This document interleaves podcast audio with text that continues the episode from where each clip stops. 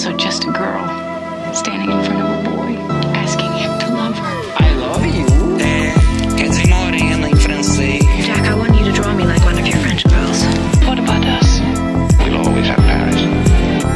Hello, stranger. Olá pessoal, eu sou Larissa Paiva. Eu sou o Thiago Maia e hoje no Supercanto nós temos uma mesa cheíssima, cheíssima, uma mesa ilustríssima aqui, o nosso nossa tabelinha de podcasts. Se apresentem, pessoal. Olá, eu sou o Bruno, professor de literatura e tentativa de poeta. Fala galera, sou o Cássio, professor de filosofia e membro aí do Coffee com Milk. Sou Oswaldo, é, a todos um grande abraço, sou professor de sociologia e vamos tocar a bola aqui. Acho que com esse time já dá pra prever qual filme a gente vai falar, né? O nosso filme de hoje é Jojo Rabbit, que acabou de estrear nos cinemas brasileiros, que é basicamente a história de um garoto alemão, Jojo, que descobre que sua mãe está escondendo uma garota judia no sótão. É importante, esse filme passa na Segunda Guerra Mundial, né?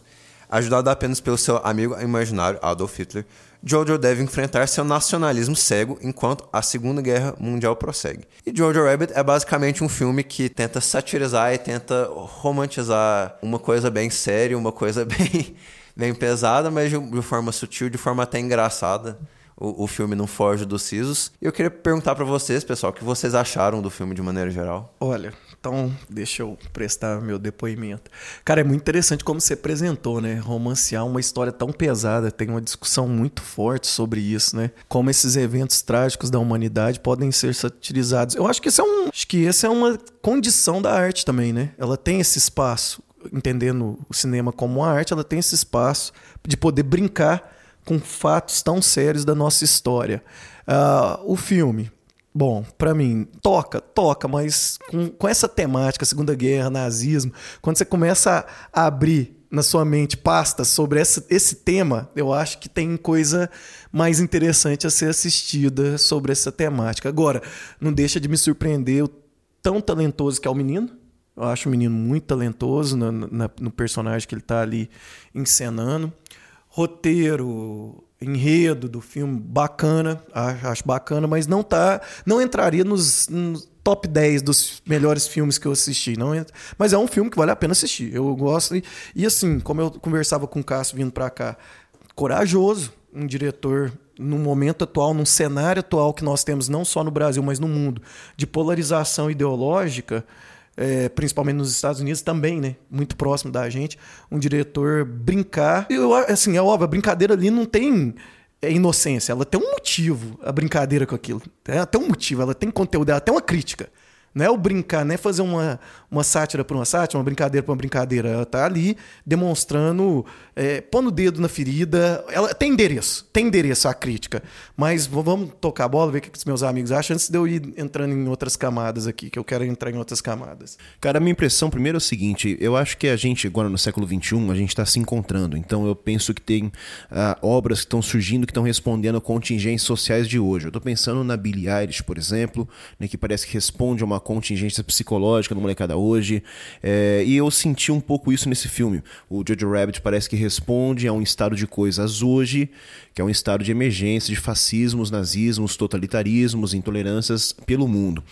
E eu achei o filme, me lembrou, ele me pareceu um pouco avesso de A Vida é Bela porque me parece que a vida é bela parte de uma certa perspectiva trágica e invade o cômico, enquanto aqui é o nonsense o cômico que invade um tema trágico.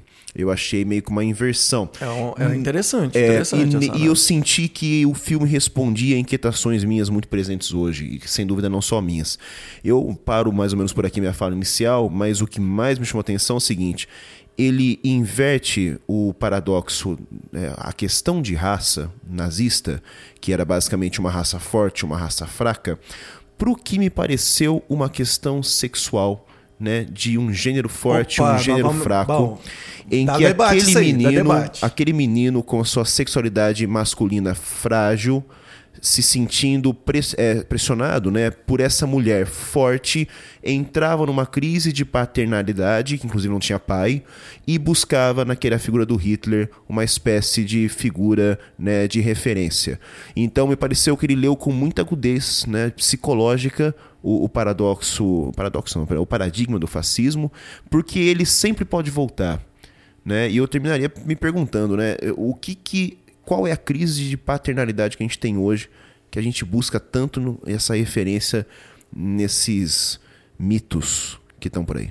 Cara, eu curti pra caramba. É, eu achei. Diversidade é uma coisa massa, né? Ah, velho, eu achei muito, muito inusitado. Eu achei inteligente. Ah, o Sam Rockwell ele acaba tendo uma outra atuação fodida. O cara. Eu acho que ele é o meu ponto alto do filme Porra, também. cara, que isso. Ah, Bom, não, não vamos ficar falando de cena aí, porque né, tem uma parte que sem spoiler, então. Mas pra mim, cara, o personagem dele é incrível. E assim, a Scarlett aparece aí, né? Ela, ela tá indicada mesmo em duas categorias, Sim, é é, isso? ator a, coadjuvante. a atriz coadjuvante nesse e a atriz principal no. História de Casamento. História de é. casamento. Então, assim, achei as atuações incríveis, cara. Inclusive do, eu não vou saber pronunciar o nome do moleque, é o Ark Yates, que é Vai. o York. York. Né? Cara, adoro York. Eu achei ele muito fofo. Então, assim, achei uma história muito bem contada e concordo plenamente com o Bruno. Acho que sobre um tema absolutamente presente, né? Quer dizer, quando você pensa na Hungria, quando você pensa no Brasil, quando você pensa na Turquia, ah, exatamente. Eu acho é uma uma ascensão da extrema direita, né? Um certo discurso aí que está pegando as pessoas fácil e sobre o qual a gente precisa refletir. Então, nesse sentido, acho um filme necessário também. Larissa Paiva, o que, que você achou do filme? Isso é um ponto complicado, porque eu tive, eu tive dois relacionamentos com esse filme. A princípio, eu achei que ele seria. é, Esse diretor, eu vou começar a explicar meu ponto aqui. Esse diretor ele dirigi- dirigiu Thor Ragnarok. Ou seja, eu já sabia que viria uma comédia das boas aí. Só que eu sabia que existia alguma coisa que ia trazer esse filme pro Oscar, sabe? Então eu fiquei esperando o tempo todo o York morrer. Eu tava esperando a criança morrer o tempo todo. E não é bem assim que ele se desenvolve. Eu achei um filme bem importante. Eu acho que é importante ter filmes como esse, principalmente levados pro lado da comédia, porque aí muitas pessoas vão assistir sem meio que saber e vão ter que refletir sobre isso, e vão ter que conversar sobre isso, e provavelmente estão aqui ouvindo o podcast meio que sem saber, cair de paraquedas. Então eu acho que é importante até certo ponto.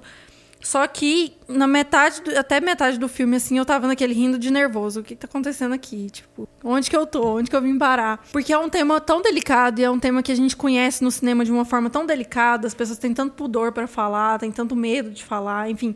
Pra você cair numa numa forma errada, se expressar de uma forma errada é muito fácil. Ainda mais um diretor de comédia, ele chegar aqui já metendo o pé na porta desse jeito, acho que ele podia cair no ridículo, cair. As pessoas podiam não levar a sério, até pelo, pela situação política atual dos Estados Unidos, né? A rejeição poderia ser maior do que a aceitação. E assim, até que o filme tá batendo aí, bateu bilheteria, eu acho que tá- ainda tá em cartaz. O pessoal tá gostando, não só nos Estados Unidos, mas no mundo todo. Eu não sei se essas pessoas não entenderam o filme, porque tem bastante chance. ou se simplesmente aceitaram passar o pano ali e seguiram em frente, sabe? Então, eu tive esses dois pontos com o filme. Eu achava um filme necessário, só que até certo ponto eu não sabia, tava pisando em ovos. Eu tinha a sensação de estar pisando em ovos porque eu sou de uma turma aí que nasce pisando em ovos, já, já pede desculpa por tudo, não fala sobre nada, que é um problema errado da nossa geração, não falar sobre nada porque a gente tem medo de falar sobre tudo, não conversa sobre nada, não chegar ao ponto. Eu acho que Jojo Rabbit vai trazer um debate interessante pra gente, principalmente quando entrar na zona com spoilers aqui, pra falar desses temas e vocês, do ponto de vista de vocês, o quanto esse filme é válido, é legal conversar por esse aspecto. É um filme que eu acho que atinge várias gerações, tipo, crianças mais novas, sei lá, 12 anos, já dá pra assistir esse filme. Então eu acho isso legal. Só que é mais ou menos por esse lado. Você, Thiago. Minha resposta curta é que eu acho que é um- o filme é bem sucedido. É que ele, tipo assim, no que ele se propõe a fazer. O filme é, tipo, ele, ele introduz esses elementos complexos e di- difíceis, ele consegue conduzir um tom mais leve, um tom mais narrativamente bem assim descontraído, você tem sentimentalidade no filme, você tem tipo relacionamentos bem pautados, né? Agora, eu acho que num contexto mais amplo, a sua capacidade de aproveitar esse filme, de realmente apreciar esse filme, depende muito se você acha que, tipo, há um, cer- um espaço grande no cinema para filmes que misturam esses assuntos densos e sensíveis e pesados, né? Com um tom mais leve, né? Porque eu acho que é um jogo muito arriscado e assim é muito fácil dar errado, digamos assim. E eu, eu não sei se o approach dele foi o melhor, assim. Por mais que foi um roteiro original, né? Acho uma história tem originalidade na história. Não foi a história que mais me cativou. Eu acho que tipo ele poderia ter abordado esses assuntos melhores. Ele poderia ter tipo ele romantiza entre aspas, né? Ele dá uma ele dá uma desconfigurada na seriedade da coisa e fica tipo, eu acho que é um cinema menos sério, sabe? E eu acho que o filme que de, de 2019, o filme que melhor fez isso foi Entre Facas e Segredos, do Ryan Johnson, que é um filme que do mesmo diretor de Os Últimos Jedi, ele é um filme que ele tem uma mensagem política meio que quase que escondida ali. É uma família dividida entre uma ala mais é, liberal progressista e uma ala mais conservadora e tipo e a, a personagem da Ana de Armas que é uma, uma atriz cubana ela faz uma cuidadora doméstica e assim a personagem dela é o centro da narrativa e ela tá tipo como uma filha de imigrantes ilegais americanas e ping pong que é, acontece com ela no filme o ping pong ideológico é descontraído e muito profundo ao mesmo tempo eu acho que aqui ele é descontraído, ele não é necessariamente profundo. E assim, Poc bate Chico, bate em Francisco. Todo mundo sabe que eu sou fã do Tarantino, mas eu não sou fã necessariamente de um filme como Django Livre. Porque eu acho que, tipo, se você vai misturar, é bom que você misture eles bem, assim. É bom que, tipo, já é uma coisa meio arriscada, sabe? Eu acho que a narrativa pode não ser tão, tão cheia de, de instrumentos, sabe? Eu, eu achei um pouco o contrário, Thiago. Eu, eu achei que o filme vai na direção de uma estética que me lembra um pouco a estética do absurdo, né? É, e claro que não se vincula à estética do absurdo, mas você falou sobre ironia. E de fato, naquela cena, né, logo no começo, quando a, a menina judia. Spoiler já é agora? Pois é, não, mas isso é a base, né? A menina judia presa no sótão, quando ela aparece pela primeira vez, ela vai descendo as escadas, tem aquela mãozinha que lembra até aquela coisa da família Adams e tal. É, ali me pareceu muito claro que eles resgatam dois elementos do romantismo, que é a ironia e o grotesco. Grotesco porque o nazismo é grotesco. Aí eles trabalham com, aquela, com essas imagens grotescas. Então, só que de uma forma irônica. Me pareceu não só uma ridicularização da indumentária fálica, bélica, nazista, mas também do cinema sobre esse nazismo. Eu achei essa ironia voltada para o próprio cinema que se produz de maneira sensacionalista tantas vezes sobre o Holocausto. E aí, cara, eu achei que o filme acaba se colocando muito bem no seguinte sentido. Tem um momento que ele está discutindo, né, o Jojo com, a, com a, essa moça judia, Elsa, e eles contrapõem artistas, por exemplo. Ele traz Beethoven, traz Bach, traz Wagner, traz eles Mozart. Tão, eles estão discutindo intelectuais dos isso, dois lados, né? Isso. Né? Traz Hilke, que é um poeta que nas cartas é um jovem poeta, ele diz só tem dois livros necessários. A Bíblia é um poeta que ninguém mais lê entendeu? E que é, um, que é, é, tido como um dos grandes poetas do século XX, né? Mas enfim. E enquanto ela, cara, traz, por exemplo, Modigliani, né, que, que terminou morto, miserável, numa cama de hospital, depois sua mulher se jogou da janela. Traz Gertrude Stein, que era uma poeta não tão conhecida como poeta, mas como crítica literária, que aparece no filme do Woody Allen, lá do Meia Noite em Paris. Uhum. Então, assim, me parece que ele, ele é como se ele contrapusesse duas visões de mundo, uma mais séria e uma menos séria. E aí eu, eu entro, é, respondendo, provocando a sua, a sua colocação. Como é que se aborda o nazismo hoje, diante do mundo das fake news? Talvez explicitar o absurdo seja uma das únicas formas. É o que eu falei, eu acho que chegou num ponto que a gente já tentou várias coisas e deu errado. A gente está num ponto que a gente sabe que deu errado. Em algum ponto houve falha de comunicação aí. E é isso, o filme tá lá no Oscar e tá aqui hoje na mesa em Goiânia pra gente debater. Então eu acho que é um ponto que ele já vence por aí. É, o, o Bruno, ele tem esse magnetismo dele em torno da psicologia, ele sai arrastando todo mundo para as leituras psicológicas de todo o filme. Eu já vou na contramão. Tanto é que a sua referência eu até citei pro Cássio, da Vida é Bela. Você falou que ela é do trágico pro cômico e ali é uma inversão do cômico pro trágico. Então, eu agora eu me enxergo, eu, então eu tô do outro lado, tá? Eu vou pro trágico, pro cômico é o que me me sensibiliza mais. É a formação sociológica, é contextual. E a minha leitura, Bruno, não é que ela vai de encontro ao que você está lendo, que é as questões psicológicas. Mas eu vim conversando com o Cássio no carro e aquele pai, ele é para mim a encarnação do sistema. Ele não é só o Hitler. É o totalitarismo sendo encarnado ali, cobrando do menino. E é muito interessante, a, a, a, essa proposta do filme eu acho interessante.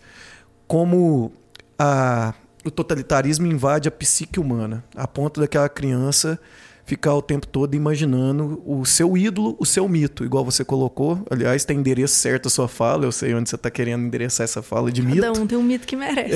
É. Então, Bruno, tá, tem a pegada psicológica? Tem, mas tem a pegada sistêmica no filme. Tem a pegada sistêmica, tem um todo na parte. Porque no fim das contas, esses personagens são produtos de um contexto maior. E esse contexto maior, infelizmente, é um contexto de nazismo, de produção de uma raça ariana, daquelas teorias raciais que a gente cansa de estudar nas ciências sociais, de darwinismo, de eugenia, principalmente de eugenia. Os diálogos, acho que você pontou muito bem, não só esse do intelectual, mas a questão do diálogo ter perspectiva de gênero é relevante mesmo. Há, há essa pegada ali, intencional, óbvio, intencional. E é muito curioso, cara, como a, a construção da história é muito massa, né? Em que sentido? Não, não a história do filme, mas quando você constrói a história de acordo com o interesse que está em jogo. Tanto é que quando o menininho, o amiguinho dele é sensacional. Vocês não vão falar do amiguinho dele, não. O amiguinho dele é sensacional, cara. Sensacional. Cara, e aí é muito curioso isso, né? Não, porque agora a raça inferior não é mais essa daí, não. Já mudou. Os, os russos transam com cachorro, sabe? E, e, assim, cara, essa construção da, da narrativa do inimigo é, é também o que está presente no cenário atual. Por isso que é sistêmico o negócio do todo. O governo, seja nos Estados Unidos, seja nos países que o Cássio citou, seja no Brasil, eles precisam de inimigos construídos. Então, por mais que você tenha pegada psicológica, cara, existe no, por parte de um sistema totalitário a construção de inimigos. No caso do Brasil, nós temos como inimigo a teoria marxista, a suposta ideologia de gênero, que é uma bobagem, que é uma, nós sabemos que é uma bobagem, ideologia de gênero, não gênero enquanto ciência, mas o tema ideolo, o termo ideologia o, de o gênero. termo sem, sem dúvida. Sem, sem sombra dúvida. de dúvida, é uma tremenda bobagem. Fora Marx, Adorno é um outro inimigo número um do, desse governo aqui, e o Beatles, né? E Beatles e recentemente também sexo, porque é necessária abstinência quem deu, deu. Quem não deu, Damares, né? Já era, já foi. Eles precisam de inimigos. E esses inimigos são necessários para um regime totalitário. Você tem que construir inimigo. Você tem que construir monstros. E isso fica bem claro até nos desenhos do menino, né? Até nos desenhos do menino você tem que construir monstros. Eu tava lendo o Zizek para a gente trocar uma ideia. E aí, na percepção dele, a, talvez a, a, a comédia seja a alternativa para se falar do, do nazismo. Né? Primeiro, ele questiona muito, Larissa, essa coisa de, do indizível, né? Entende? Ah, é, mas é uma coisa tão, mas é uma coisa tão, mas é uma coisa tão, e eu fico com medo de assistir. Ah, mas como assim? Então, como é que a gente vai evitar que essas coisas se repitam se é uma coisa tão e se a gente não pode falar, né? Se é o inominável, né? Se é aquele de, né, sobre quem a gente não fala o nome, eu, eu não, não, dá para entender. Então, o, o Zizek é um, é um cara que faz diversas ponderações nesse sentido de que talvez o nazismo não possa ser entendido dessa maneira. Ah, e, mas aí a, o lance dele é o seguinte: tratar o nazismo diretamente de forma trágica pode acabar produzindo um pastelão na percepção dele. E aí ele dá um exemplo específico. É, vocês sabem que o Zizek é cineasta, ele né, tem uma, uma pegada forte com. E ele faz uma crítica. Tem uns documentários muito bons dele, Sim. né? Ele faz uma crítica a uma cena clássica do, do da lista de Schindler, que é o, a, o diálogo, né, que não, não é bem um diálogo entre o personagem do Ralph Fiennes e uma judia que ele está desprezando, né, e, e é um, uma cena alta do filme e tal, ah, que pro pro Zizek é cômica, porque no fundo um nazista não se, dirigi, não se dirigiria de verdade a uma judia daquela maneira. Ele, ele não falaria com ela, ele não se dirigiria a ela. O racismo de um cara da elite nazista, ele é tanto que ele poderia falar de costas para ela, ele poderia falar para as outras pessoas, mas ele não se dirigiria a ela. Então, assim, cê, cê, quando você faz uma tentativa de tratar o nazismo de forma trágica, isso pode virar uma comédia. Para o Zizek, o sucesso da Vida é Bela e, e um, o sucesso de um filme como esse é exatamente esse. Às vezes, pela veia cômica, você consegue atingir o trágico. Bom, eu não sabia que o Zizek tinha gostado desse filme. Não, é desse, desse esse eu não vi. Mas ele está trabalhando com outros filmes que abordam especificamente, é, especificamente a vida é bela aí para é lembrar bela. o. Engraçado, não, E o aí- paralelo imediato é a vida é bela. É, e aí a como. levada é essa. Então é possível chegar no trágico por meio do cômico, por meio da comédia. Eu ia perguntar pra vocês se vocês acham que tem outros filmes que fazem esse jogo trágico, cômico, satírico, sério, é, no tema nazista, fascista. Vocês acham que foram- são bons exemplos? São exemplos. Além de A Vida é Bela, obviamente.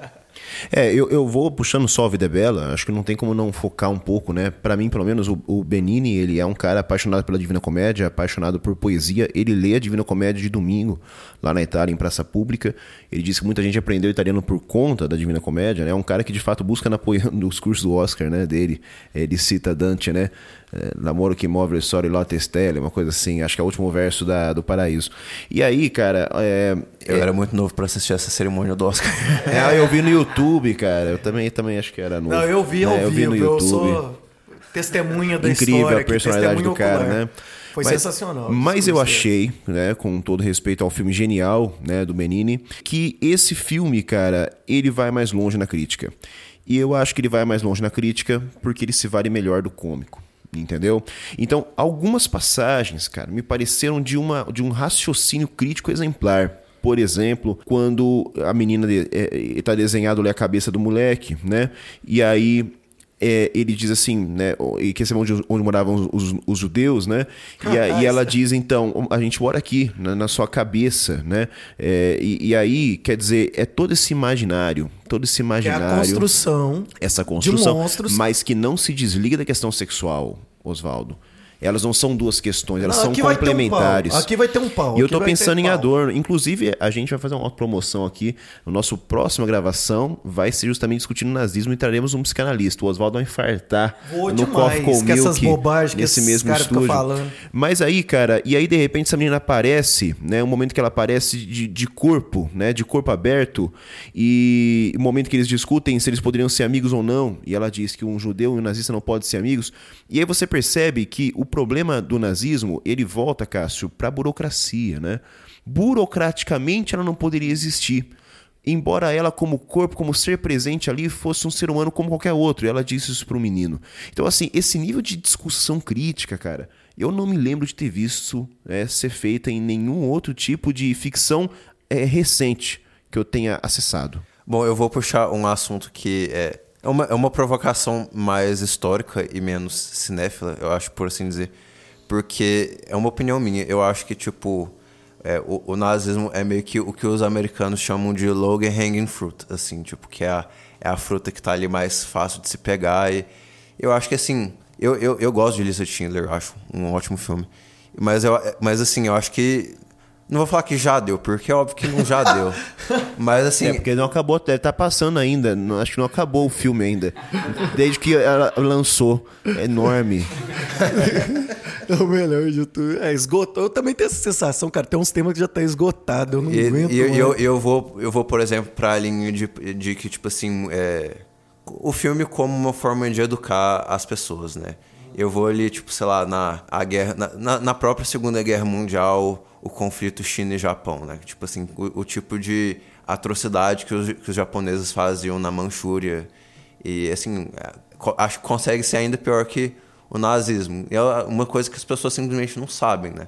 Então, assim, tem tanto assunto histórico importante e que ainda não é discutido. E eu acho que, tipo, o nazismo fica... É, é só uma parte da história. Tipo assim, eu, eu acho que mesmo, tipo...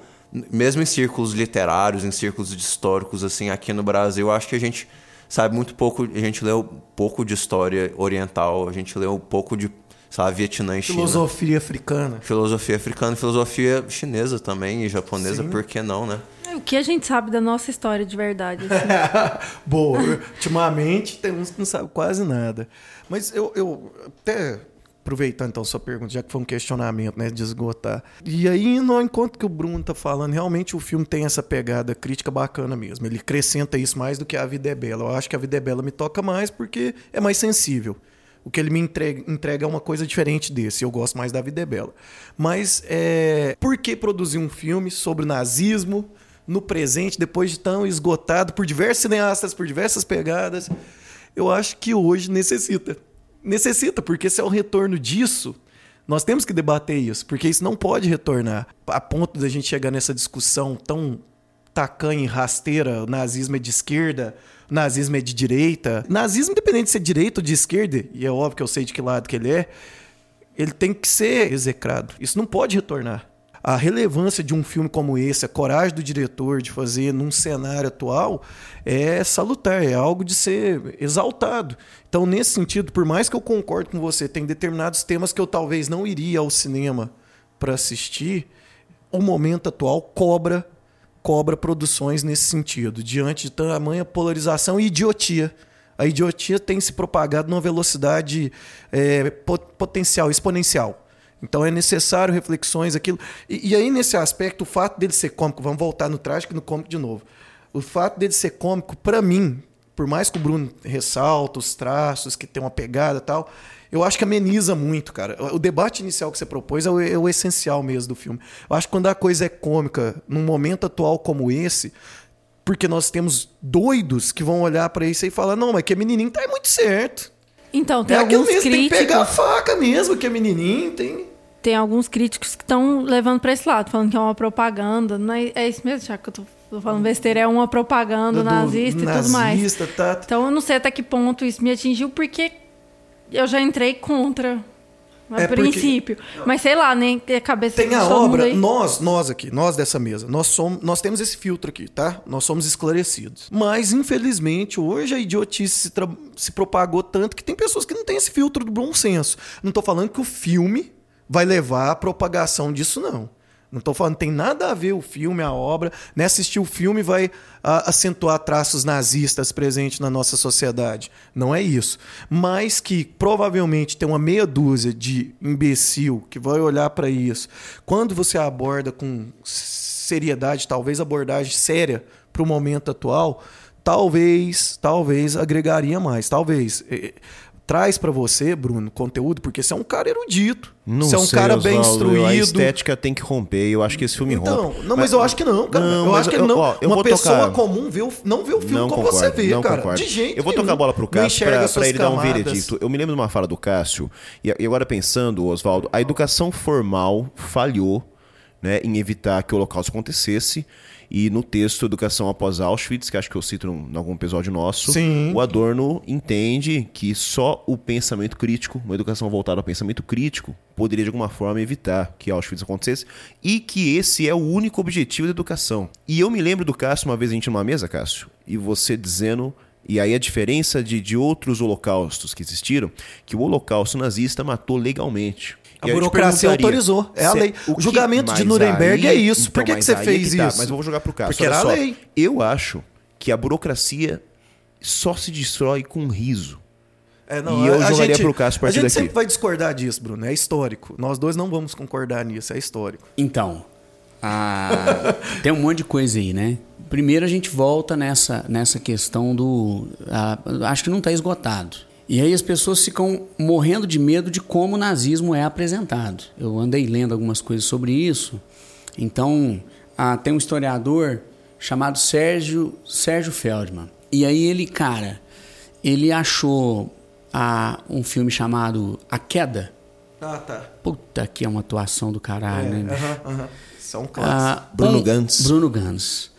Problemática porque ah, o filme mostra a humanidade do Hitler. É. E ele acha que o Hitler tem que ser mostrado Desumano, sempre né? como uma figura Grotesca, desumana, bárbara. grotesca. Mas o que o Zizek lembra de um trabalho genial da Hannah Arendt, quando ela escreve uma obra chamada Ait em Jerusalém, é que, velho, ah, se você for tentar entender o nazismo a partir da psicologia das pessoas que produziram aquilo, você vai surtar, bicho. Porque você sabe o que é o trágico? é que quem produziu foi gente como qualquer um de nós, cara. É assim que funciona.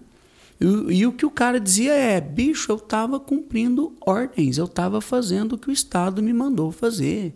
É só isso. Eu não fiz, o Estado fez. É assim que funciona. É burocracia. E aí a, a Ana, a Ana tem essa vantagem, né? Ela não está pensando só no totalitarismo de direita, ela está pensando também no, totalita- no totalitarismo de esquerda. Ela lembra muito bem o que o stalinismo fez na, na, no, no, no Gulag, né? Então a gente é capaz de fazer isso tanto à direita quanto à esquerda, mas é gente de verdade, cara. É por isso que eu acho que o tema é fundamental. E aí, Brunão, ah, eu estava lendo uma filósofa chamada Jake Hermsen e ela estava falando dessa questão da melancolia. A, falta, a, a tese dela é de que a falta de tempo livre, a gente estava falando sobre isso agora, acaba fazendo com que a nossa melancolia seja transformada em depressão, porque a gente não consegue lidar com a melancolia. E, cara, ah, o Zizek diz o seguinte: a, a melancolia mal, mal organizada, o luto mal organizado, ele acaba confundindo a perda com a falta. E aí, cara, a, a gente confunde um objeto que nunca foi da gente, porque o objeto nunca foi nosso. Né? A gente acha que ele foi algum dia. E aí o, a- o cenário que ele, que ele oferece é o seguinte: o cara voltando para casa, ah, depois que a esposa morreu, depois do velório da esposa, ele volta e fica olhando para as coisas da esposa e melancólico porque ah, ele vê a esposa em tudo, tudo que, ele, que ele olha, né? E aí o, a- o cara diz assim, cara, ah, na verdade a esposa não está nesse momento em lugar nenhum a não ser na sua cabeça. Se a falta da esposa estava exatamente quando ela estava viva. E você não sabia onde é que ela estava. Entende? E aí ela podia estar com um amante, ou ela podia estar no cinema, ela podia estar almoçando com alguém. Então, a melancolia mal curada, ela faz com que as coisas vão parar dentro da nossa cabeça. É o que a menina fala pro Jojo. Os os judeus estão dentro da sua cabeça. A melancolia mal curada, a psique mal curada, né? Eu concordo com o Brunão. Ela acaba permitindo que as pessoas no poder coloquem as coisas que elas querem dentro da nossa cabeça. Ah, e é por isso que eu continuo achando que o filme é absolutamente necessário. E aí eu concordo. Acho que o, o nazismo tem algumas especificidades dele. Uma delas está no comecinho do filme. As cenas dos alemães exaltando a tudo aquilo que estava acontecendo em torno delas. A- a- o cinismo daquilo, né? Todo mundo está sabendo o que é que está acontecendo. O- a questão do filme é que ele pega o, o nazismo no fim. E aí o, o, o, o York, né, o amigo, ele percebe isso, né? Aliás, o, o capitão Klesendorf, Aquele ator que- que é, sensacional, né? né, cara? Aquele que ator. é, né? a galera já está desiludida, né? A galera, já- quem, quem não é o, o- o menino iludido ali já percebeu que a Alemanha vai perder a guerra, aí, né? Então assim, ah, não tem mais a ilusão. Mas o começo do filme é sugestivo. As cenas iniciais, que são cenas reais, elas são sugestivas. As pessoas foram conduzidas àquela comoção. E a condução daquilo passa por uma psique absolutamente frágil. E, e- e o filme, Cássio, no final, ele retoma essas questões anteriores. O Caligares, né, que é um psicanalista italiano, que mora no Brasil há muito tempo, psicanálise. que escreve na Folha, e, e é um cara como o Vladimir Safatli, né, ele extrapola né, a questão da psicanálise e vai para um monte de coisa, eu acho interessantíssimo, os caras são incríveis. E ele São tem um texto... bosta. E ele tem um texto, senhor Oswaldo, senhor, senhor observa no seu convento, é, ele tem um texto sobre o Coringa na Folha, que ele Que diz que se o merda. Coringa tivesse se apaixonado pela vizinha, o filme não teria ocorrido como ocorreu. Se minha mãe. Né? E aí, cara, é exatamente a solução desse diretor. Porque quando o menino se apaixona pela moça, quando o Eros, quando né, ali a, a, a, libido entra na história, Borboletas no estômago. Exato. Aí. E a borboleta contraposta né, à prisão do nazismo, e da burocra- a burocracia do nazismo, né? E então, nesse momento, a gente tem uma espécie de janela né, de saída. E Só que, olha como o nazismo sobrevive ao próprio nazismo. É incrível isso, né? Quando termina o nazismo. Quando termina o nazismo ali e ele volta pra falar com a moça que tá presa no sótão, ele diz pra ela que o nazismo não acabou, porque ali ele tinha o poder de conservar ela Era, em foi seu a hora que eu cativeiro. levantei da mesa, falando, filho da puta. Ele poderia conservar. Molequinho. Veja, mesmo a, a extrema lição do nazismo não foi suficiente para que reprimisse os seus impulsos né, de destruição, etc. Só que aí ele olha para o livrinho, ele olha para aquela, aquela gaiolinha que estava desenhada, que obviamente simboliza né, essa prisão dessa libido, a, né, a prisão dessa, desse desejo. Obviamente, simboliza isso aí tudo. E- E, uma pessoa comum assiste vendo isso. E logo em seguida, Aham. cara, mas aí é muito didático, porque logo em seguida ele vê páginas em branco. Ele, ele enxerga a potencialidade de uma página em branco, de uma vida encarada aí em bem, aberto, concordo. né? Pra fora do controle. E nesse momento ele a liberta. Então, assim, é, o filme, cara, ele é muito delicado, muito sofisticado em responder a inúmeras coisas. Tem outras coisas aqui, por exemplo, aquela que o soldado tá meio com um gramofone no meio da guerra, né? Que, que, que inversão irônica do sublime bélico nazista, cara. Aquela coisa Wagner, Roberto você entendeu? Então, assim, que sutileza, eu, eu achei sensacional. Eu ainda acho que eu votaria pro filme do Tarantino pra, pra, né, pra melhor filme. Mas esse filme é um filme que eu quero rever novamente, porque o minimalismo dele. Rever já implica novamente, mas o, tudo bem. o minimalismo dele é muito sofisticado. E eu fiquei impressionado com isso. Ele tá entre esses melhores filmes, não é de graça. Eu tive essa impressão. Não é um dos meus favoritos, passa longe, inclusive, mas com certeza foi um filme que me fez pensar, que me emocionou. Eu acho que me comoveu em várias partes. Eu ri demais nesse filme, mas também fiquei meio assustada em, em várias outras partes. Então, eu acho que isso é o pressuposto primordial aqui que a gente já conversou sobre o que é um filme para ele ser bom. Então, para mim, ele ganha nisso. Só que, ao mesmo tempo, ele me perde na hora que eu não levo tão a sério. Eu acho que foi um filme que eu ri demais e não levei tão a sério, não consegui valorizar tanto. Eu acho que porque em muitos aspectos é, eu não entendi.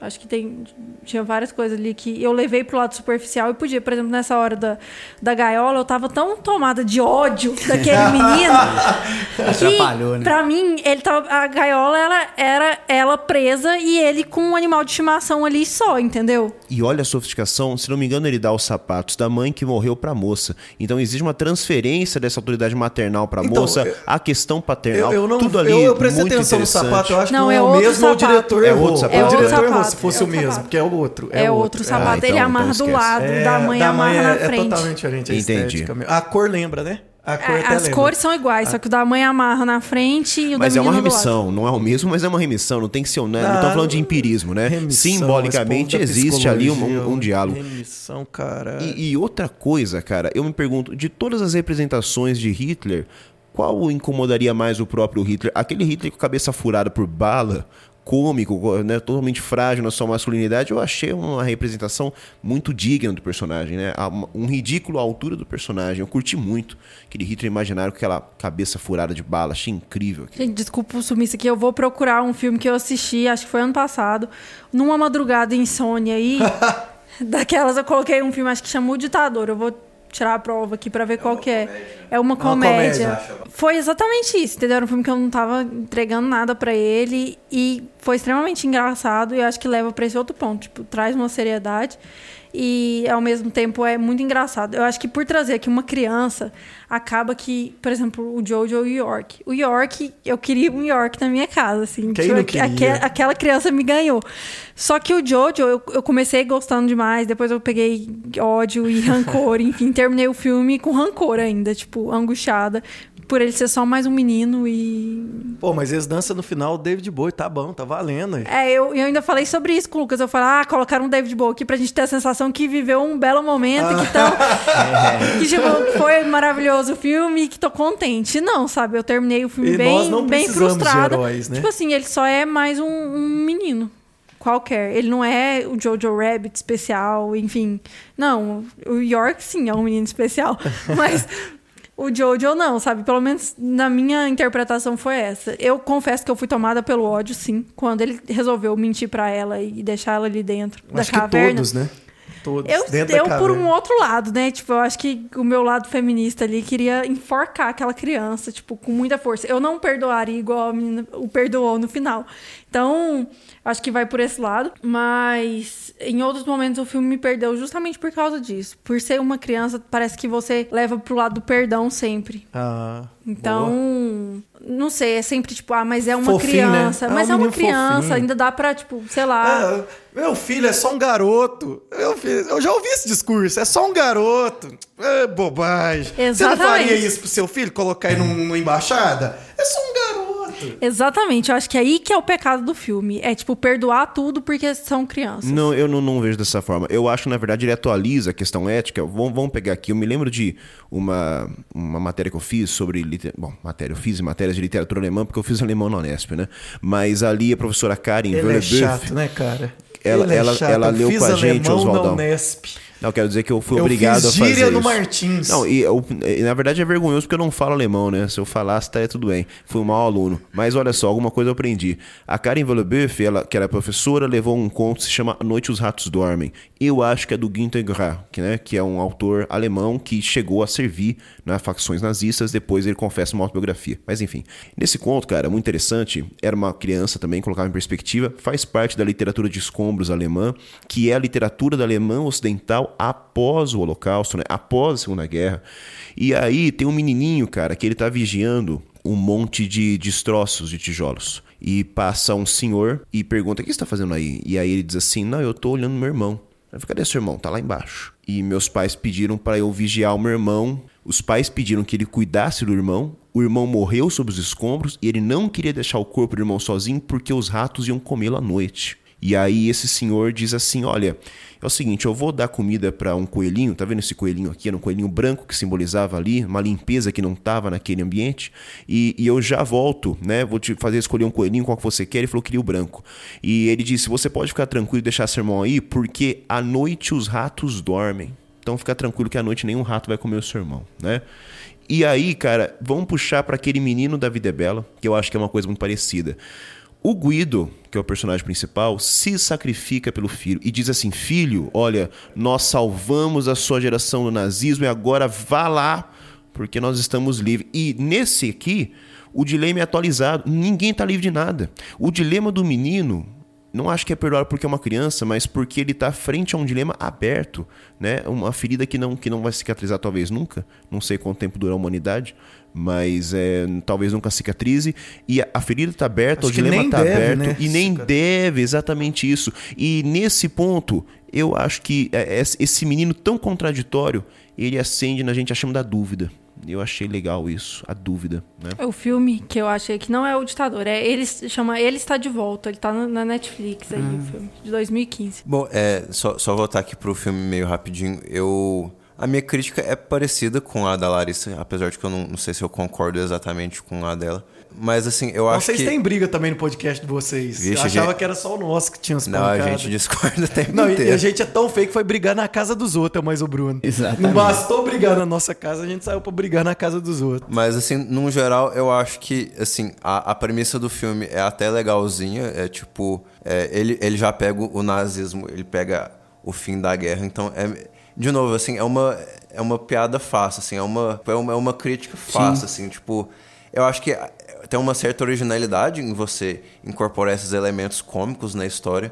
Mas, de, de novo, assim, é um tema que não, não é, assim, não é o tema mais original, não é o tema mais novo, não é... E, e, tipo, e no começo do filme eles colocam a música dos Beatles que não seria lançada por, ainda por 20 anos, né? E tipo, você fica, ah, por que será que essa música tá aí, né? E é, Rebel Wilson, que é uma atriz é, de comédia, ela, ela forma, é uma professora, a professora lá de que dá ordens para as crianças e tal. Certo. Então, esse tom, esse tom assim de comédia, eu acho que ele eles funcionam muito na teoria, na prática ele não funcionou tanto pra mim, apesar de que eu gostei de muitas coisas do filme. Eu gostei demais da, do personagem do Sam Rockwell, porque eu, eu adoro quando tem esses, esses fatores X assim em filmes que mudam a- o caráter do filme, que não é necessariamente o personagem, o próprio York, assim, são, são pilares muito importantes para a mensagem do filme, né? Apesar de que eu acho que a Scarlett Johansson ser indicada a melhor atriz coadjuvante, tipo, tiveram outras atrizes que mereceram, principalmente a Jennifer Lopes, que ela faz no filme As Golpistas. É, ela carrega o filme, cara, é impressionante. E ela não tá Chega aqui. a ser protagonista. Chega a ser protagonista. E eu acho que, assim, uma, por exemplo, uma pequena coisa que me incomodou no filme é que a mãe. é, já, a gente já deu alguns spoilers aqui, né? Esse é mais um spoiler. Ela, ela fala para ela, ela fala pro filho que não, porque meu filho é fanático, ele não tem salvação e tal. Eu acho que isso vai isso vai muito ao encontro da mensagem do filme, porque é óbvio que tipo, eu acho que a mensagem do filme é bem sucedida nesse sentido, poxa, é, se a gente se a gente fazer as pessoas entenderem melhor essas essas camadas sociais, essas essas relações sociais mesmo, tipo, as pessoas são todas iguais e não isso é tipo fake news ou que tipo Marx falaria que é falsa consciência, né? Eu acho que tipo se você introduz esses conceitos para as pessoas, as pessoas vão perceber, poxa, onde que eu tava com a cabeça, né? E essa é a premissa do filme, né? E eu acho que a própria Scarlett Johansson, ela ser uma, uma conscientious objector, né? Uma, uma pro- protestadora opcional ali, pacífica e tudo mais. É verdade, né? Foi, Falamos foi, muito foi uma coisa que, dela. que eu acho que não, não caiu bem pra mim, assim, porque é, é- ela, ela podia estar fazendo esse trabalho com o filho, o filho fica sozinho o dia inteiro, ela podia ter. Fica subentendido que ela faz um, um serviço social muito importante no filme. É. E assim, e, e o filho que tem 10 anos, assim, é, é, é, é quase que a definição de alguém que não tá perdido, sabe? Um menino de 10 anos que a gente vê no filme, claramente ele não tá perdido, ele tem os, os conceitos errados da, da coisa, mas né, como a gente vê É a filme, realidade pra ele. Aquilo, é a realidade né? pra ele, né? Aquilo é viver pra ele. Então- Servir o sistema. Exatamente. E óbvio que tem, eu acho que a, a, parte paterna, paternalista da coisa funciona, a falta do pai, o que, que É, um líder representa para uma nação carente e tudo mais e tal, que a gente, a gente já sabe toda essa história. E foram assim, essas pequenas coisas que, que me incomodaram um pouquinho. Eu, eu ainda gostei do filme, mas eu acho que, como essas coisas estão no filme, me, me afastou um pouquinho de, de torcer para ele em Oscar e ele tá. Ele tá concorrendo para roteiro adaptado, que eu acho que não merece. Direção de arte que eu acho legal, figurino que eu acho legal. Eu acho que edição também é uma outra categoria que ele não merece. E melhor filme também não, assim, tipo... A indicação é- talvez eu mereça, né? Talvez o Mas apelo levar... do tema, não é não? Não é o tema não, cara, que puxou aí. Eu acho que, tipo, eu acho que pegou muitas pessoas de surpresa, inclusive eleitores do Oscar, que é um eleitorado mais velho, um eleitorado mais, assim, que não tem paciência por um filme artistão. E é uma premissa bem simples, uma premissa bem sucedida, né? E eu acho que capturou o coração de muita gente. Eu, eu, eu super entendo como esse filme se resoa emocionalmente com muitas pessoas, sabe? Eu acho que atuações, em geral, bem interessantes também, né? Assim, um, elenco bacana. Eu acho que, que ajuda bem também quando o elenco está todo funcionando. Mas concordo. Tá, tá longe aí, provavelmente, ser, né, de merecer Oscar aí, né? Eu não vi o que provavelmente vai ganhar, então não, não tem jeito de falar, né? Mas assim, por exemplo, Qual deles entre, ele, entre, provavelmente vai entre ganhar? ele e o Coringa, por exemplo, ele perde pro Coringa fácil, para te dar um exemplo, né? Na minha percepção. Acho que depois de digerir os dois, eu fico com o Jojo, porque o Coringa eu acho que se levasse pro lado cômico de Jojo, talvez eu levasse mais a sério. Mas não sei, aqui agora vocês deixaram minha cabeça em parafuso. Eu acho que o Coringa ele ganha na repercussão, né, cara? Ele repercutiu mais os debates em torno dele. Assim, se for levar em consideração isso pra uma escolha, peso do, do Coringa, ele pe- pesou mais do que o Jojo. Jojo, pra falar a verdade, eu fui conhecer através de vocês, né? A sugestão de vocês. Eu tinha passei assim no, no, num site, falei, não, que filme é esse? Nem dei atenção. Enquanto o Coringa já chegou a mim antes de eu vê-lo, né? O problema Aí é de. Coringa é que teve um monte de gente que entrou no personagem de fato. Se o pessoal entrar no personagem de Jojo, a gente tá mais enrolado do que mas, tá. não, peraí, peraí. Você já ouviu falar do ex-secretário da cultura? Tem muita gente nesse personagem aí, você não tá sabendo. Tem uma galera aí, tem um presidente da nação muito distante aqui chamado Brasil, tem uma galera entrando nesse personagem aí, tá? Eu não sei, eu, eu ouvi dizer que as pessoas ficaram surpresas com a indicação da Petra, né? Do documentário da Petra. Talvez seja aí uma, indica- uma indicação ética do Oscar, né? Quer dizer, os caras estão tentando aí discutir ou, ou, ou, né, se colocar no centro da discussão ao discutir né, temas relevantes para a contemporaneidade para hoje. Cara, mas bacana, você lembrou da Petra aí, É. e essa, essa linha mesmo de nomeação pro Oscar aí, parece que deixou bem claro isso, né? Porque o documentário da Petra, ideologicamente, mais próximo à esquerda. O filme questionando também. é- Ou crítico, né, da ascensão da extrema-direita, né? É, talvez nem é. colocar na extrema. Porque não é, liberais, realmente não, talvez... não, não é o melhor da Petra. Eu acho que Helena é foda pra caramba. Helena é, é um negócio sensacional. E a pegada que ele gosta. Se você não viu esse da Petra, você tem que ver, tá lá no Netflix, que é o Helena, que é sobre o suicídio da, da irmã dela. É sensacional o negócio. É de você. Primeiro ficar introspectivo, né? A emoção Eu ali. sou muito fã, eu sigo até ela no Instagram, Ah, sabe? não, que aquele é, negócio de consumir. ela- eu ela é consumo ela tem muito é tempo como sensacional. ela diretora. É. E eu acho que Democracia em Vertigem é um dos meus filmes favoritos, foi do ano passado. Fiquei muito feliz com a, Com a indicação, com a né? indicação, estar lá, enfim, é, é muito importante pro Brasil e pra gente que trabalha com isso. E vocês acham que leva? Acho que não, mas assim, eu torço.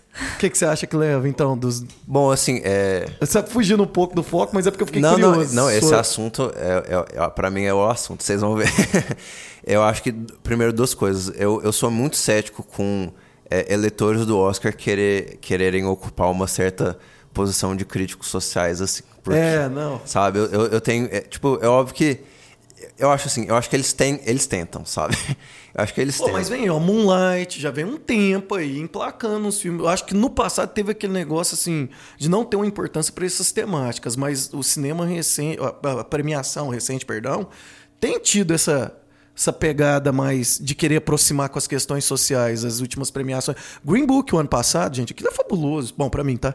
Fabuloso, eu adoro Green Book. Eu acho que assim, tem, muita gente na comunidade cinéfila que, na- que odeia Green Book em todos os graus, assim. Ah, é? É, eu gosto. Eu, particularmente, eu, eu gostei. Mas, assim, é, o Green Book, pra mim, ele é muito exemplar dessa dinâmica dentro da academia. É basicamente uma dinâmica, assim, que é- é um eleitorado mais velho, um eleitorado ma- mais, assim, por definição, tipo assim, fechado, sabe? Homem branco rico, pode falar, É, Thiago. é, assim, tem que explicar, porque algumas pessoas não entendem. Como, como que essas pessoas, essas pessoas pegam os votos da academia, né? São, tipo assim, são é, funcionários chaves de estúdios, são diretores famosos, são produtores famosos, é, alguns produtores não necessariamente produziram filmes de, é, ano, né? né? E ano passado, assim, o- a premiação do ano passado tinham três filmes com temática negra, social, assim, concorrendo ao Oscar, né? Era Pantera Negra, era Green Book e Infiltrado na Clã. É verdade. E Infiltrado na Clã do Spike Lee, eu, eu acho um filme sensacional. Justamente porque, assim, ele é um filme incômodo, ele é um, ele é, ele é um filme que ele toca na ferida, ele é um filme que, tipo, ele ataca um pouco os dois lados. Ele mostra, tipo, ele entra dentro do- da Ku Klux Klan e mostra, tipo, é, como, como que esse tipo de pessoa se passa de normalidade, assim, como que isso se, se, se mistura com gente normal, o cidadão, cidadão de bem, né? E, e- e Green, e Green Book, assim, eu acho que é um filme que tem duas ótimas atuações, né? Então, assim, como cinema... É verdade, né? Os como dois cinema, ele é legal, mas a, a premissa do filme, ele é, eu acho que é o que a gente não precisa hoje, porque a premissa do filme é assim... co- como que a gente pode, assim, se dar as mãos...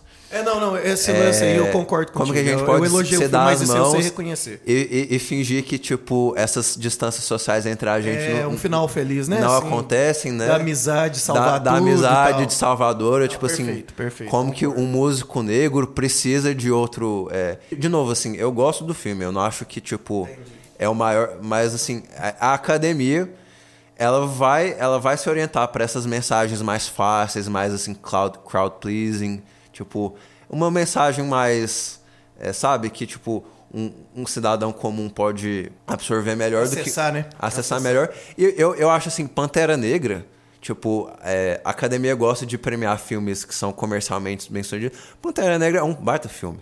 É um filme assim que, por trás da espetacularização do super-herói e dessa cultura pop, tem muita coisa, tipo assim, tem muito. é, tem muita coisa histórica super interessante. Elementos, Eu- é, histórico, mano. então, tipo assim, eu acho que dois filmes nesse, nesse contexto de crítica social foram dois filmes melhores foram esnobados por um aqui pela minha avaliação inferior. Mas tem que, tem que premiar seguindo esses critérios, assim. Não, Às- eu- É porque o lance. é- Não, assim, não- eu não estou problematizando sua fala, não. Estou vou tentando voltar lá atrás, né? Essa coisa de, ah, o Oscar tem ultimamente, né, Moonlight, né, homossexual, negro, mas não é arte. Não, saca? eu- Não, é, não é prêmio técnico, né? Então me preocupa sim, né? Porque senão daqui uns dias, ué, o cara vai ganhar porque é negro, né? Eu tenho que dar uma estatueta para negro, aí eu tenho que dar uma estatueta, sabe? Tem que ter um filme de gay, tem que ter um filme. Ah, e aí eu, eu também não sei. Não, eu- eu, eu acho barato isso, mas é, não é técnica essa porra, entende? A Oswaldo? verdade é que não é, entendeu? No final das contas, o Oscar, ele tenta trazer um reflexo social. Tipo, as pessoas consomem, ainda assistem uma premiação. Por que as pessoas assistiriam uma premiação se não fosse mais um, um produto?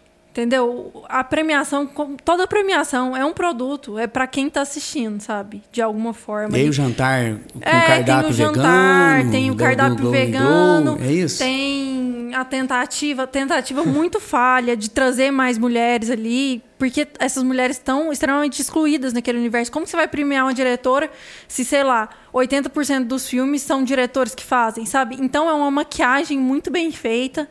Todas as premiações, eu não estou falando só do Oscar, não, a maioria delas, principalmente as que são transmitidas e que viram uma festa e tudo mais. Eu acho que é um reflexo mais da sociedade, o que os- as pessoas estão respondendo. Óbvio que tem ainda um, um background ali dos críticos e, que- e quem são essas pessoas. Só que muita coisa eu acho que é trazida porque tem que trazer, sabe? Mas deixa eu tensionar o argumento do Cássio e o seu, Larissa. Tudo bem. Tem que trazer da sociedade, mas vamos pegar para um outro viés aqui. Mas é a ascensão dessas categorias sociais, desses atores sociais. É um balanço no sistema, né? Cara, não, eu concordo é com a essa parte. Pô, a mulher lá, por mais que pareça oportunismo no sentido da fala da, da um pouco, Larissa, do Cássio menos, mas é, é conquistar, por mais que sejam diretores brancos que vão avaliar, por mais que sejam velhos, que não sei o que e tal, mas é uma conquista de um espaço, cara. Não, é é um espaço sim. em disputa. Cinema. E aí, Cássio, a sua argumentação foi muito boa porque trouxe o principal da arte. A arte é o lugar onde talvez o excluído ocupe um espaço no mainstream. Permitiu isso. Cara, isso é muito louco. Eu estava até discutindo isso com os meus alunos. Você tem nos Estados Unidos uma população, quando compara com negros no Brasil, muito inferior. Mas eu olho pro filme americano eu vejo mais negros no filme americano do que no filme brasileiro. Na TV, perdão, não nos filmes. Na TV. Quando eu ligo a televisão no Brasil, eu vejo poucos negros, nós temos 54% da população negra. Aí você pega um filme americano, você vai pegar muitos atores negros, e foi bom você citar o Pantera Negra, porque o elenco é quase todo negro, e isso ele tem a acrescentar, e por isso ele tem que estar lá. É um espaço em disputa também a premiação do Oscar. A mulher tem que estar lá falando. Eu sei que Cássio, o Bruno pode até me bater. Mas a mulher tem que estar lá falando, o vegano tem que estar lá falando, o negro tem que estar lá falando. É um espaço de construção da imagem, cara, de representação. O negro tem que olhar no cinema e se ver, a mulher tem que se ver no cinema e tem que ter a representação do nazista lá pra gente olhar para aquilo nos filmes e falar isso deu errado, por mais que seja cômica. E aí o cômico tem sim todo o potencial de crítica que o Bruno trouxe da perspectiva psicológica. Tem que estar, é arte. Se não tirar a gente do lugar comum e se não pôr negros e se não pôr mulheres no Oscar, cara, vai. Não vai. É óbvio que é oportunismo, pode ser oportunismo dessa grande indústria que é cinema, né, cara? Fim das contas, é, é uma grande tu- indústria. Tudo é isso. oportunismo, né? Mas, por exemplo, na, na literatura, cara, é, as últimas listas de autores, né? Prêmios, agora recentemente, inclusive a Flip. Então, tudo que o pessoal tenta fazer hoje em dia, cara, que não leva em consideração o básico, né? De, de, de se colocar ali é, uma diversidade, tá sendo fortemente atacado, cara, fortemente atacado. E aí é o negócio, Cássio, é deixar esses homens brancos, gordos e, e chatos incomodados na hora de dormir, ao mínimo, né? Agora, que existe, aí, cara, é, é a própria arte. Você a gostou própria esfera provocação. artística. Tá que rir da gente brigar aqui, né? A, da a própria esfera artística, cara, não sabe aproveitar direito isso, porque isso muitas vezes na literatura se converte numa estética de lacração, entendeu? Então, basicamente, cara, é você encontrar dose, né? E você naturalmente vai encontrar, quer dizer, os artistas, uma vez que eles têm um espaço, eles, eles vão surgindo e eles vão mudando a própria linguagem da arte. Eu penso, por exemplo, na literatura, quando você puxa é, é, uma questão que eu acho interessante, a questão da literatura feminina, né? É, a- quando você lê um livro né, de literatura escrito por uma mulher, isso não é a mesma coisa que um livro escrito por um homem, Óbvio entende? não, né? E, e- e é claro que você pode ter homens mais próximos ao feminino que ao masculino, ou mulheres, né, e etc. Essa é outra questão. Mas assim, o sistema é branco, o sistema é macho. E, e não é colocar só um cara lá, mas é abrir espaço para que ele crie e inove dentro da linguagem. O sistema algo é branco, muito ariano, mais igual o complexo. filme. É, cara, exato, exato. E aí, a hora que você ri desse branco ariano que é frágil, né, de masculinidade muito frágil, eu acho que você abre uma brecha interessante. É o branco ariano que sofre porque o avô tinha um cabelo preto. Lembra dessa parte Ah, não, essa parte é sensacional. A hora que o menino descobre, né? Cabelo dele. É muito bom essa parte. Só pra complementar esse assunto, eu não, eu, eu, eu sem dúvida não acho que tem que premiar filme assim, tipo, por exemplo, todo mundo sabe que meu filme favorito do Oscar é o do Tarantino, era uma, assim, é, é o Homem Branco, é, é até meio tem um pouco de Eu problemático. vou premiar as minorias. Mas eu tô ele sabe coreanos. usar esse espaço, né? E Não, tem eu- isso. eu acho que ele sabe usar, eu, acho- eu também acho que ele sabe usar. Mas assim, seria meu voto, apesar de que, por exemplo, eu amei Adoráveis Mulheres da Gre- Greta Gerwig, é uma diretora que eu acho genial também. Ma- Mas assim, é, é eu acho que é, o- é o papel da, que a crítica realmente tem, assim, se, é, ano passado eu teria votado em Roma, que é um filme que eu acho muito, muito bonito.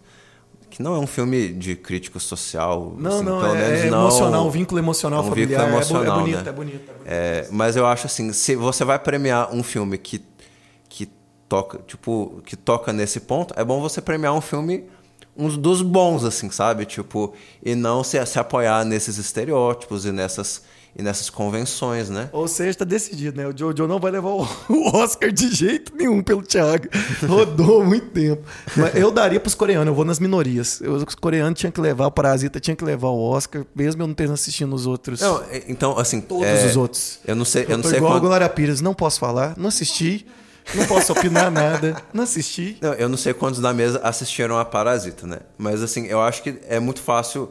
É, é por isso que a gente. O, o discurso, ele tem que ser sólido, né? O discurso, ele.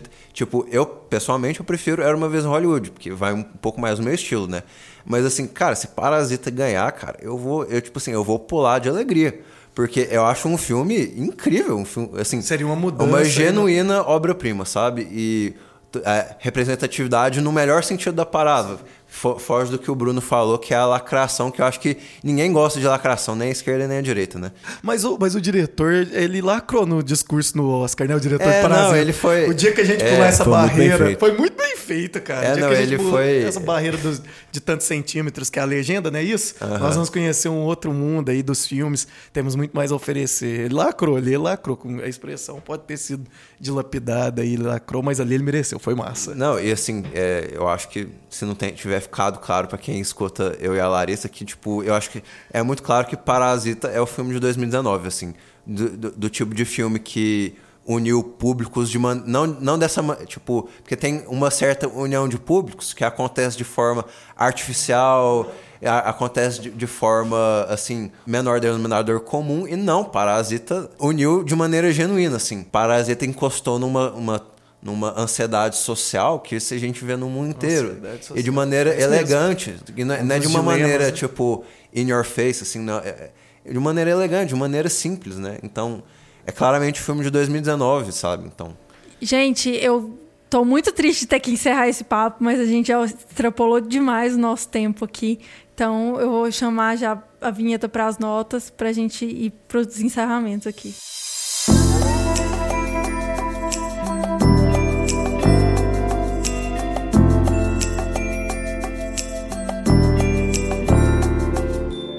Thiago, quer começar dando umas notas? Jojo Rabbit, pra mim, é um filme é, original, é, é um filme inte- inteligente na forma que ele une esses elementos descontraídos, esses elementos sérios, mas eu acho que ele não me cativou de maneira geral, assim, eu, eu, eu, eu gosto de filmes que me cativam, seja pela edição, seja pelas filmagens, seja pelo, é, pelo trabalho de alguns dos atores, mas enfim, eu daria um 7, porque eu achei um filme bem legal, mas eu, assim, nessa premia... no contexto dessa premiação, há outros que eu acho muito mais, muito mais interessantes. Olha, pela originalidade da abordagem do tema do nazismo, que eu já coloquei aqui, é, inclusive por ofertar uma, uma, uma visão dessa, desse fato da perspectiva de fato infantil, né, como, se o nazismo fosse, como se o nazismo fosse uma espécie de universo infantil fechado em si mesmo, que enxergasse o outro, é, e pela perspectiva quase nonsense, eu daria 9, e só não dou 10 pela absoluta coesão, eu daria 9 porque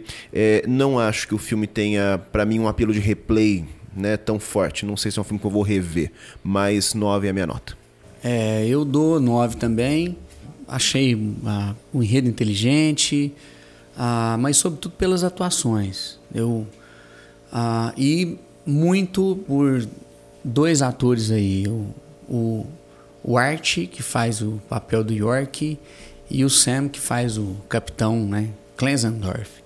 Eu acho que a, a, são acima da média ali, né? Eles, as aparições que eles têm nos, nos no filme ah, são emblemáticas. Eu, o Sam Rockwell é um cara que curto muito, então ah, eu acho que o, as atuações me, me prenderam muito no, no filme. E o filme me comoveu muito, acho que um pouco em função disso também.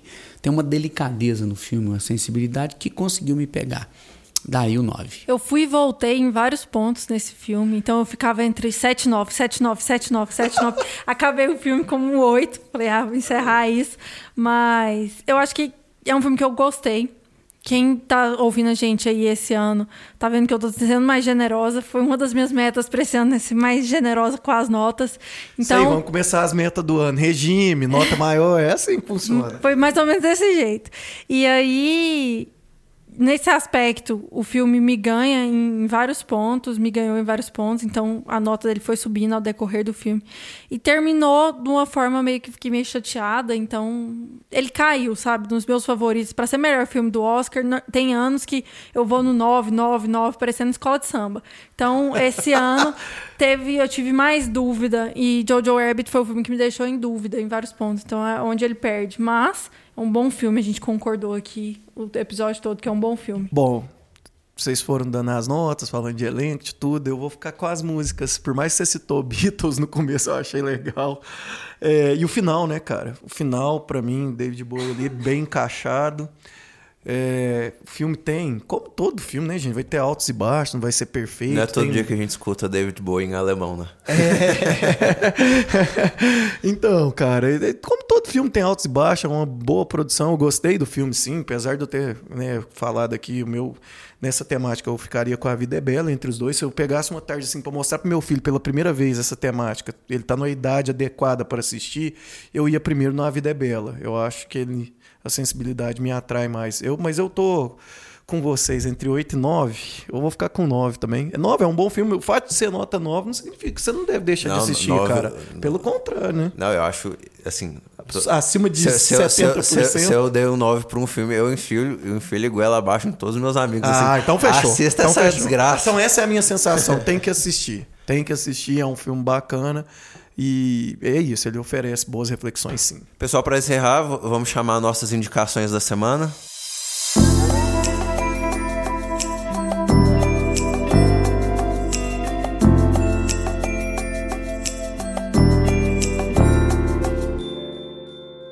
Bom, eu vou indicar um filme que eu não sei se vocês assistiram, mas eu, eu imagino que sim. É um filme da Eva DuVernay, que é a, a criadora de Olhos que Condenam. É Selma concorreu ao Oscar em 2014 de melhor filme. Foi um do, acho que foi um dos é, injustiçados ali no Oscar, porque foi uma grande produção de fotografia, de, de é, direção de arte, todas essas coisas que fazem um filme bom, né? E é um filme sobre o, a marcha de Selma para Montgomery, né? No, ali em 1965. Vocês, devem manjar, né? Mas eu acho que é um ótimo filme de, de que, tipo, Sabe, sabe. Música do John Legend. Do John né? Legend. É. Ganhou Oscar, não Ganhou. foi? Ganhou Oscar. E assim, é um filme para mim que é muito bem sucedido em misturar esse pessoal e o político e como tudo é político, na verdade. é isso mesmo. É, e assim, é, é um filme que eu adoro. E nesse contexto de que é muito fácil para um filme que se, se tem como importante, se tem como, tipo, mensagem necessária para nós, assim, é muito fácil um filme desse se perder. Eu acho que Selma não se perdeu. Eu acho que Selma é bem focado no que faz e faz muito bem. Cara, eu indico um filme de 1991, uma produção franco-estadunidense, dirigida por Steven Soderbergh, que se chama simplesmente Kafka. É, é, um filme que eu ouço muito pouco falar. Filme simplesmente incrível, genial, que trabalha com a linguagem do cinema de uma forma é, quase inacreditável para mim, se aproximando ali da obra do Kafka, mistura um pouco do castelo, mistura um pouco do processo. O Kafka é o próprio personagem central, numa trama meio. É, detetivesca, policialesca, e é um filme que, para mim, é, consegue reler a obra de Kafka, o que por si só já é uma coisa incrível. Eu indico um livro que eu andei folheando aí para a gente conversar aqui hoje, do filósofo Slavoj Zizek. O título é Alguém disse totalitarismo? Cinco intervenções no mau uso de uma noção. Então é um cara que problematiza muito ah, os assuntos nos quais ele toca e que questiona muito essa coisa do politicamente correto que tem cerceado o debate. O Zizek é um cara que tem coragem de falar sobre coisas que a gente tem permanecido aí meio melindrosos. Fica a sugestão. Bom, eu não vou indicar filme, mas eu vou indicar três coisas. Primeiro, eu conversava com vocês aqui no, no intervalo.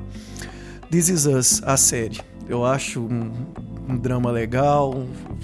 Você vai assistir muitos que assistiram vão se identificar em alguns personagens, com alguns dramas ali, vai algumas lágrimas serão derramadas. Eu só todos os episódios até hoje não teve um que eu não chorei. Treina tem não sei quantas temporadas, mas eu assisti só duas.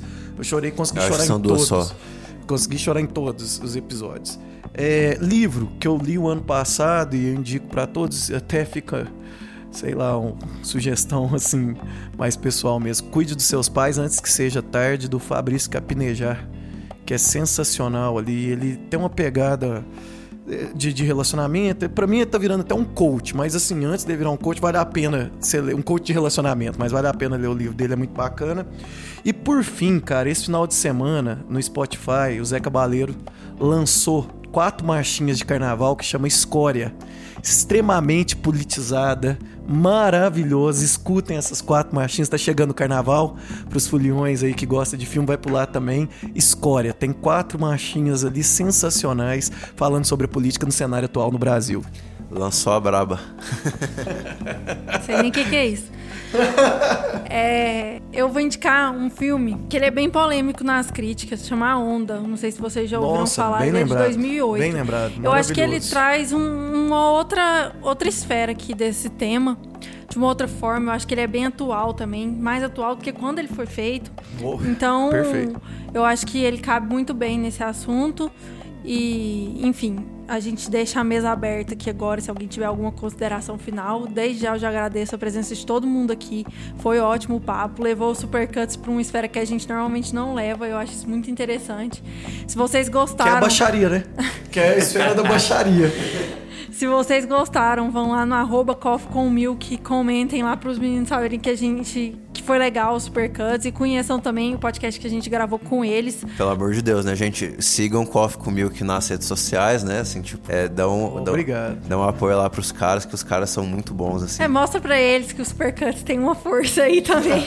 Lembrando que é coffee com F só e milk com Q-U-E. Aí- Essa gente é brega. português. É, A gente é brega. o Thiago vem Vai- e vai tá entrega na descrição um, do episódio. um roteiro em inglês pra vocês, meu Deus.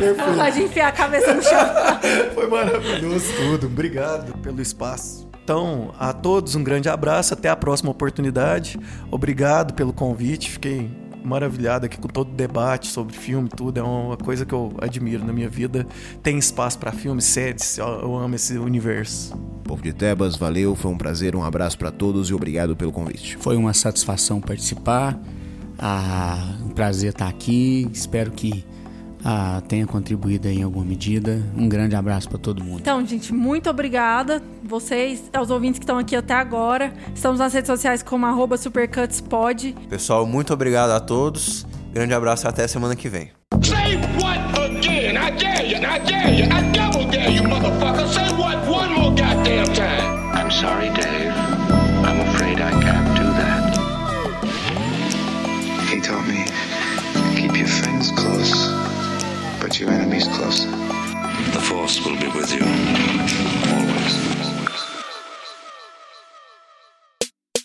Este podcast é produzido e editado pela Elis Studios.